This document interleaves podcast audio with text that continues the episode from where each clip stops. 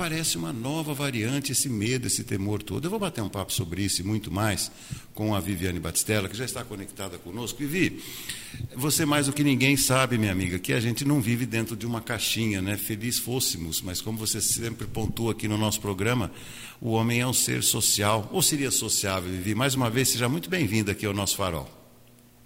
Bom dia, Beto. Bom dia, Farol. Somos seres sociais, somos seres sociáveis e cá estamos é, também socializando, né? Essa, acho que essa nossa interlocução é também uma, uma socialização, uma troca. E nós, nós, você sabe, Beto, que o meu maior desafio é ser mais do que a Viviane psicóloga. Eu costumo dizer que, assim, você, você se lembra disso? É, os médicos, há uns 30, 40 anos atrás, eles andavam de branco o tempo todo. Né? Eles, você via um homem de branco, era um médico, ele ia numa festa, ou era um pai de santo também, né? mas assim, ia numa festa, estava vestido de branco, ia até o banco, estava vestido de branco.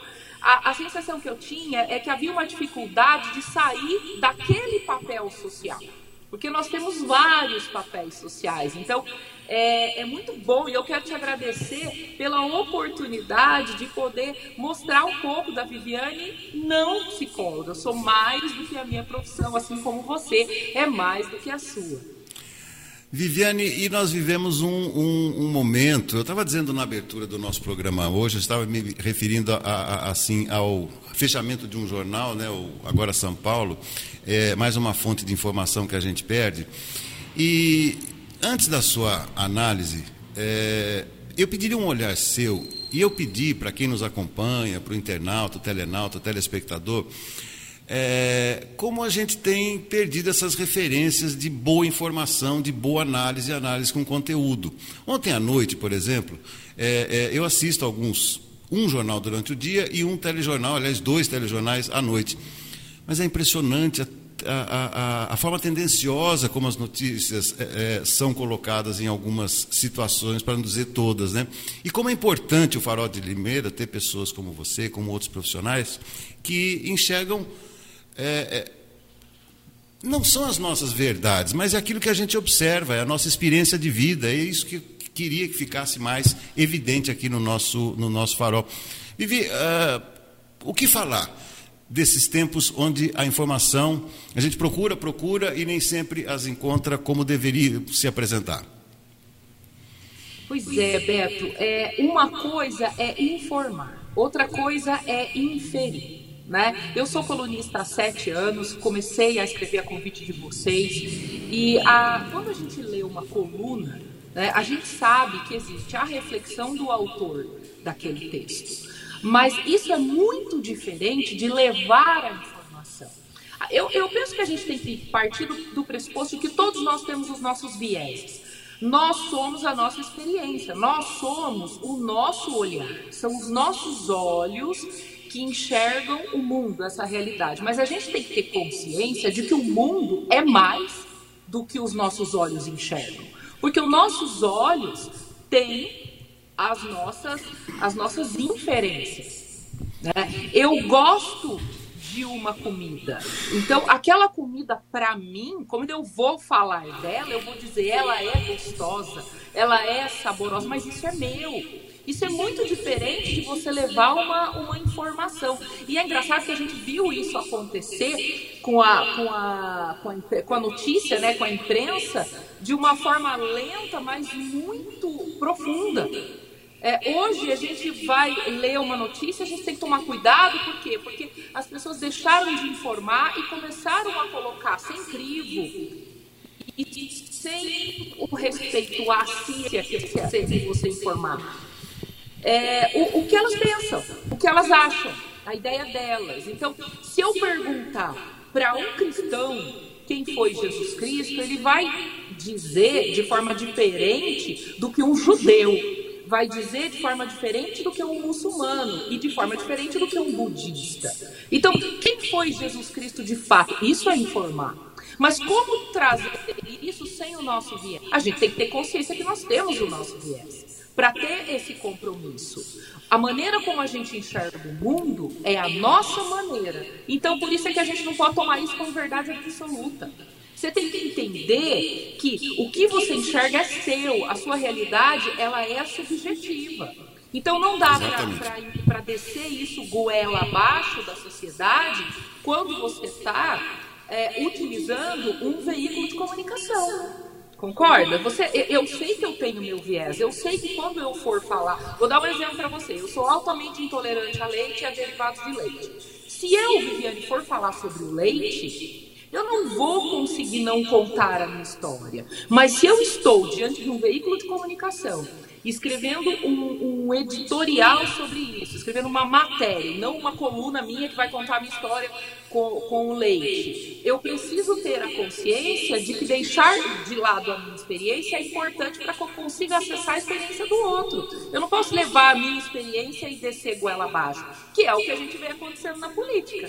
Né? A gente vê as pessoas querendo descer a sua ideia goela abaixo das outras. Não, eu estou certo, a, a, o que é correto parte de mim, o eles a verdade absoluta, e tudo que não é sobre mim não é verdade.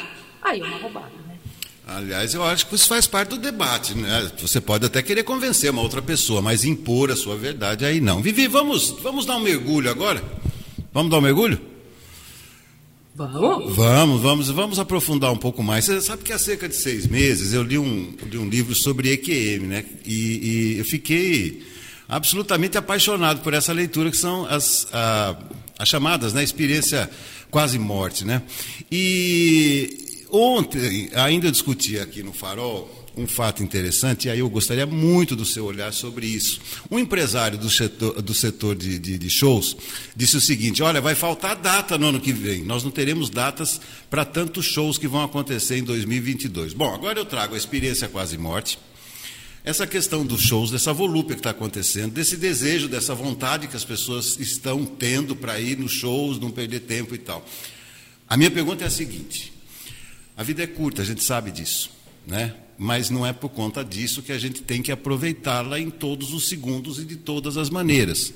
Como enxergar essas pessoas que estão sedentas de shows, de gritaria, de aglomeração, etc. e tal? Como é que nós vamos conviver com isso? Nossa, Beto, existem algumas questões tão importantes sobre isso. Primeiro, é, o, é uma, uma questão que eu coloco sempre. Eu penso que falta conhecimento, que falta informação para a sociedade contemporânea. Então, as pessoas elas não querem ouvir nada que as tire da zona de conforto. A gente está vendo isso acontecer com a questão do carnaval. É, ah, eu não quero ouvir, eu não quero saber, eu já não aguento mais, eu preciso sair, eu preciso me divertir. Então, existe um egocentrismo a gente não consegue ver o senso de coletividade. Porque quando você coloca essa situação, pessoa, existe uma sociedade sedenta por viver como se não houvesse amanhã, mas essa mesma sociedade só olha para o próprio pico. Eu preciso ir. Né? Eu preciso estar. Eu, eu, eu não quero saber se é para tomar vacina ou não. Eu vou tentar entrar. Tem gente falsificando o certificado de vacina. Né? Além de não tomar vacina, está falsificando. Então, essa, essa é a questão. Essa deficiência que a gente tem do olhar para o que não sou eu. Eu tenho que olhar para mim, mas eu também tenho que olhar para o outro. A outra questão é, é, é esse arquétipo do viva como se não houvesse amanhã.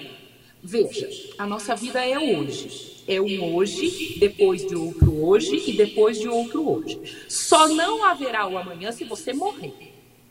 Então, o que é a, a, o, o não amanhã? É a morte. E morrer eu acho que ninguém quer. Então, nossa, eu vou viver como se não houvesse amanhã. Ah, ok, então você quer morrer amanhã? Não, eu não quero, eu quero viver. Então você não pode pensar que a vida não vai acordar amanhã. Porque o, o não acordar é a morte. É, é, é, aí que, eu, que eu, eu sempre faço esse, esse contraponto. Ah, você tem que viver como se não houvesse amanhã. Não, eu quero que haja um amanhã. Eu vivo o meu hoje, mas eu quero que haja um amanhã, que vai se tornar um outro hoje. Então, quando eu penso nessa, nessa sociedade que segue desesperada, eu vou dizer para você, nem toda reação natural é normal. Então a gente sabe que essa reação da, da sociedade, ela é natural. Aí eu fiquei muito, é um efeito de pêndulo. Eu fiquei muito tempo dentro de casa, dentro de casa, agora eu quero ir até eu encontrar novamente esse equilíbrio. Porém, existem pessoas que têm mais controle sobre os seus impulsos, sobre os seus instintos, e tem pessoas que têm menos controle.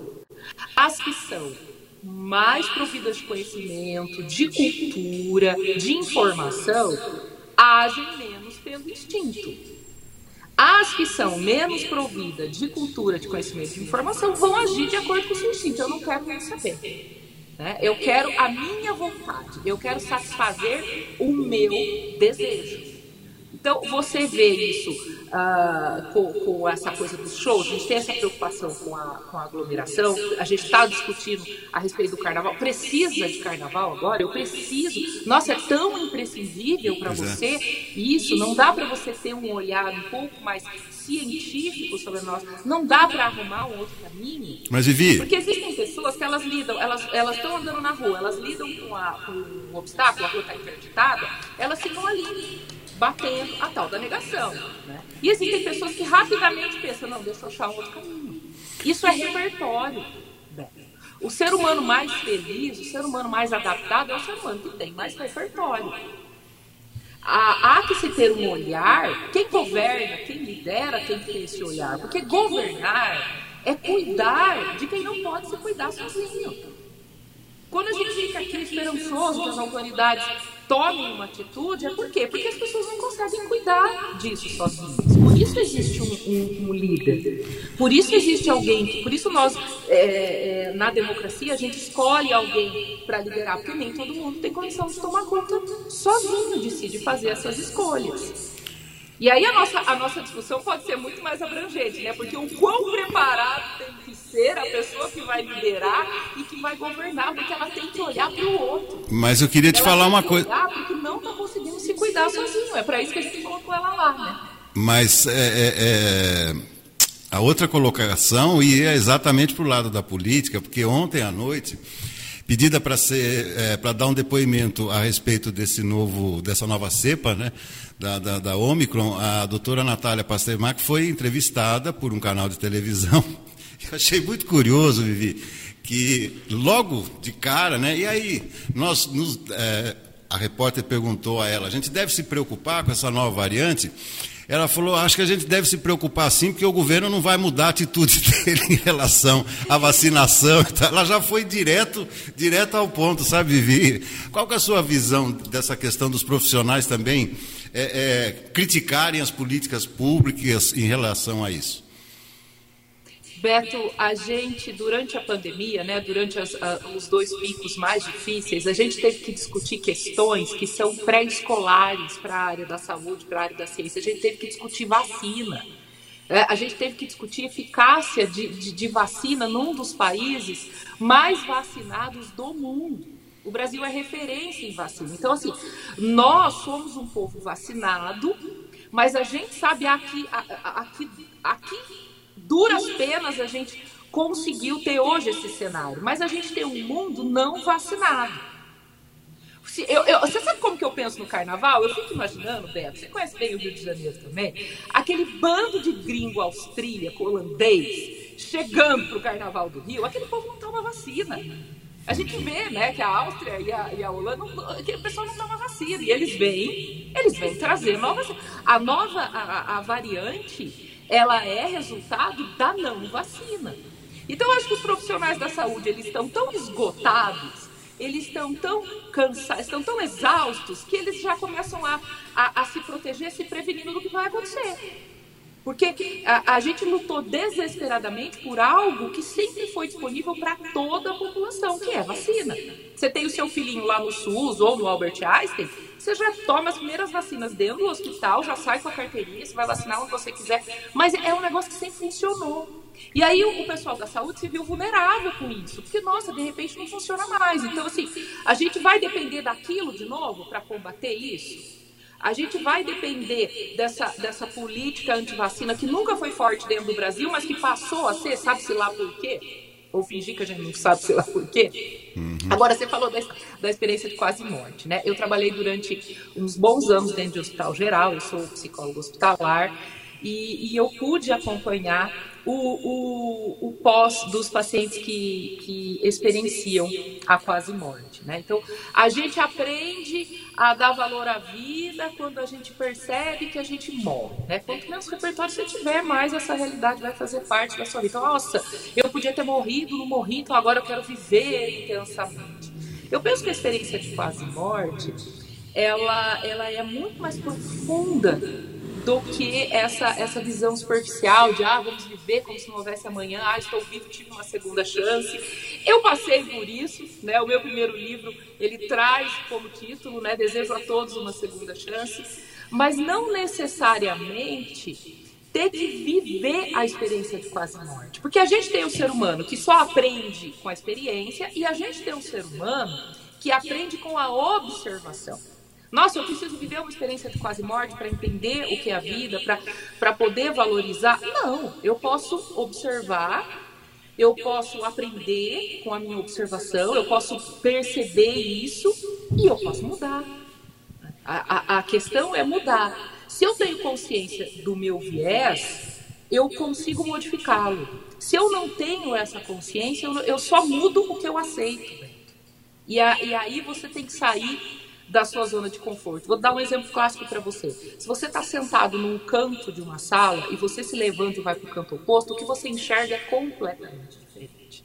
Mas se você passa a vida sentado no mesmo canto, o que você vai enxergar vai ser sempre a mesma coisa, sem ter a consciência de que o seu olhar é parcial sobre o mundo, sobre a vida e sobre o outro. Gostei dessa frase. A gente só muda quando a gente aceita. Quando a gente aceita. Oh, não existe no... mudança sem aceitação, Beto. Verdade, fantástico. Oh, esse nosso novo formato já está me chamando tanta atenção, está me deixando tão feliz que até o Antônio Cláudio Bontorim, que sempre fecha o nosso, o nosso farol, é, ele não quer perder a oportunidade também de lhe cumprimentar e de fazer uma pergunta também. Já está conosco aqui o Cláudio Bontorim. Cláudio, seja muito bem-vindo mais uma vez ao nosso farol. E está aí, ó, frente a frente com a Vivi, nosso grande, nossa grande amiga, nossa grande profissional aqui do nosso farol. Cláudio, bem-vindo. Um grande abraço a todos, Beto, Viviane Batistella. Mais uma vez estamos aqui participando do, do Farol de Limeira, né, e levando muita informação. Eu também gostei dessa questão, a gente só muda quando tem consciência, né, quando quer mudar. E aí isso me retoma aquela situação da internação involuntária do dependente químico, que é uma nova lei aqui de Limeira, né, para tirar moradores de rua.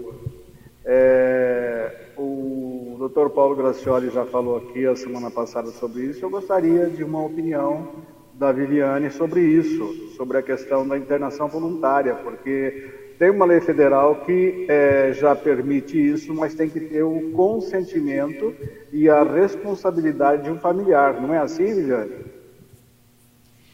É, a questão da, das internações compulsórias, a, a, dependência química é uma questão bastante complexa, porque os sintomas da dependência química, eles muitas, muitas vezes são psiquiátricos. Então você tem uma pessoa que é considerada pela lei muitas vezes como inimputável, sem condição de decidir por si sobre a própria vida. Mas, como a gente já vem com uma proposta antimanicomial, e por que, que eu estou dizendo isso? Porque os, os, manicômios, nas últimas duas décadas, eles foram é, foco de internação para dependência química por conta do, dos sintomas psiquiátricos, dos delírios, das alucinações. Então, o que a gente coloca é que uh, a dependência química, ela tem tratamento e o tratamento vai além da medicação.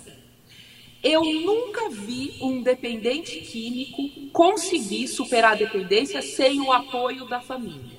Mas vi muito dependente químico conseguir um estado de praticamente cura porque a família não desistiu dele. Então, é, quando a gente coloca essa condição, quando a, a, a, psiquiatria ou mesmo a psicologia coloca essa condição que a gente precisa do familiar para assumir essa, essa responsabilidade, é porque é uma doença que depende do apoio da família. É, eu sou é, é, difícil a gente tomar essa, essa, essa atitude, mas assim, por conta de ver o que acontece aqui em São Paulo, eu moro em São Paulo, então aqui a gente tem a, a, a famosa Cracolândia, né? Aí de vez em quando aparece um lá, faz internação compulsória, simplesmente para tirar as pessoas das ruas, então eu vou colocar esse problema debaixo da, da, do tapete, mas uh, não resolve. Né? Não que essas pessoas vão ser curadas elas não vão ser curadas, elas vão ficar um tempo em desintoxicação e elas vão voltar e a dependência continua. Se eu pegar, por exemplo, um diabético e dizer para ele, olha, eu vou te internar compulsoriamente no spa, você vai ficar 15 dias é, eu não sei se aquilo vai, vai curar a doença dele. Eu sei que eu vou tirar aquele paciente do quadro agudo, mas isso não significa a cura. É por isso que essa discussão acerca das internações compulsórias é tão complexa. Eu consigo dizer, eu consigo concluir uma única questão a respeito disso. A dependência química é uma doença não só é, biológica, mas ela é uma doença de comportamento, ela é uma doença social.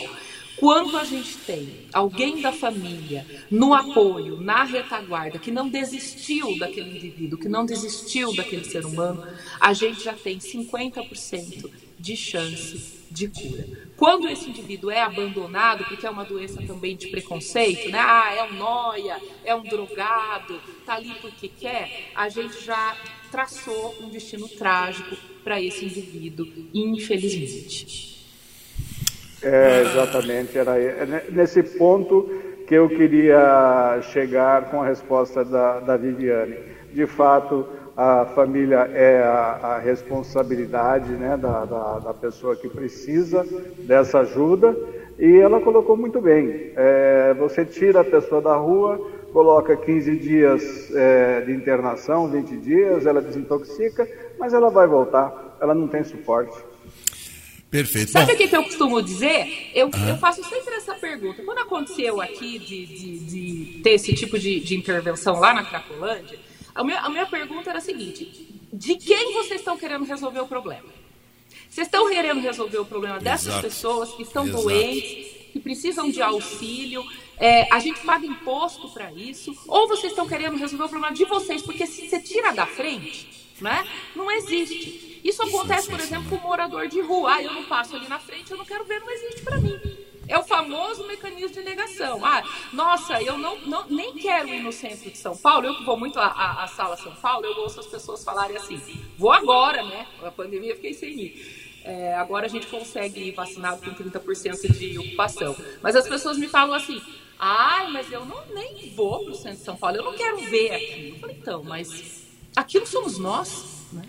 Se, é, o, o, o, do que você está fugindo? Quando você fala tem que tirar da rua, tem que internar, ou às vezes absurdos que a gente ouve, né? Ah, tem que matar, aquilo lá não tem mais jeito, né? Chega nesse ponto. É porque você quer tirar da sua frente. Né? Ah, eu não vejo, eu fico na minha bolha.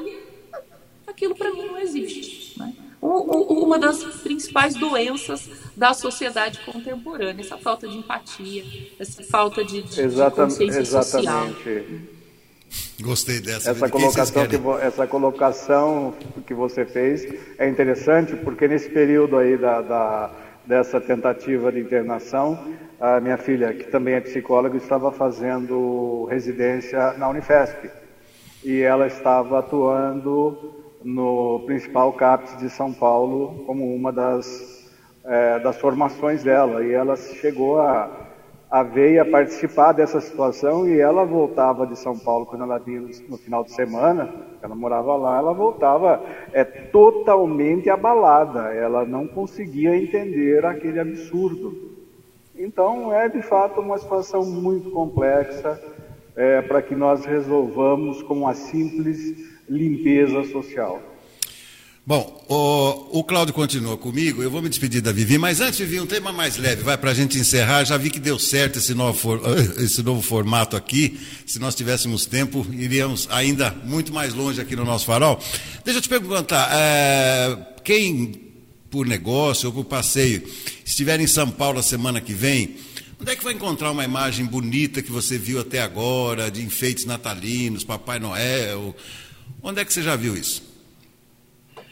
Aqui tem bastante, Beto. Eu, eu moro na Zona Sul, né? Então é, é, é uma região muito privilegiada. É, mas aqui na Ponte Estaiada, que é aqui a minha vizinha, né? Já tem uma árvore bastante grande, bastante bonita. Você passando pela Ponte Estaiada, que é aquela ponte assim, que já, já é cartão postal de São Paulo dá para você parar ali no acostamento e tirar uma foto. A árvore é muito grande. E também no Parque Ibirapuera, a gente sempre tem decoração de Natal muito bonita. A Avenida Paulista também é um, um local bastante, bastante bacana de se, de se visitar no Natal.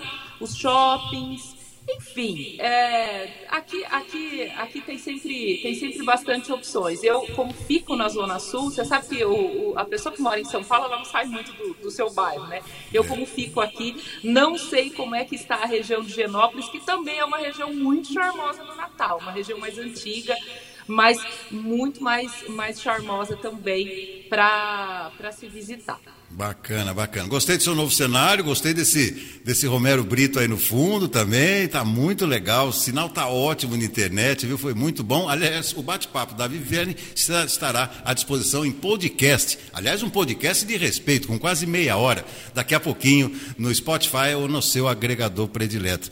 Minha grande amiga, muito obrigado mais uma vez por essa, por essa contribuição fantástica aqui no nosso programa. Uma ótima sequência de semana para você e até a próxima. Um grande abraço. Beto, muito obrigada. Adorei o formato. Espero ter, ter ido de, uh, de acordo com as expectativas né, de, de vocês. E espero que a gente continue nesse formato. Obrigada, Farol. Obrigada a todos pela, pela oportunidade. Valeu.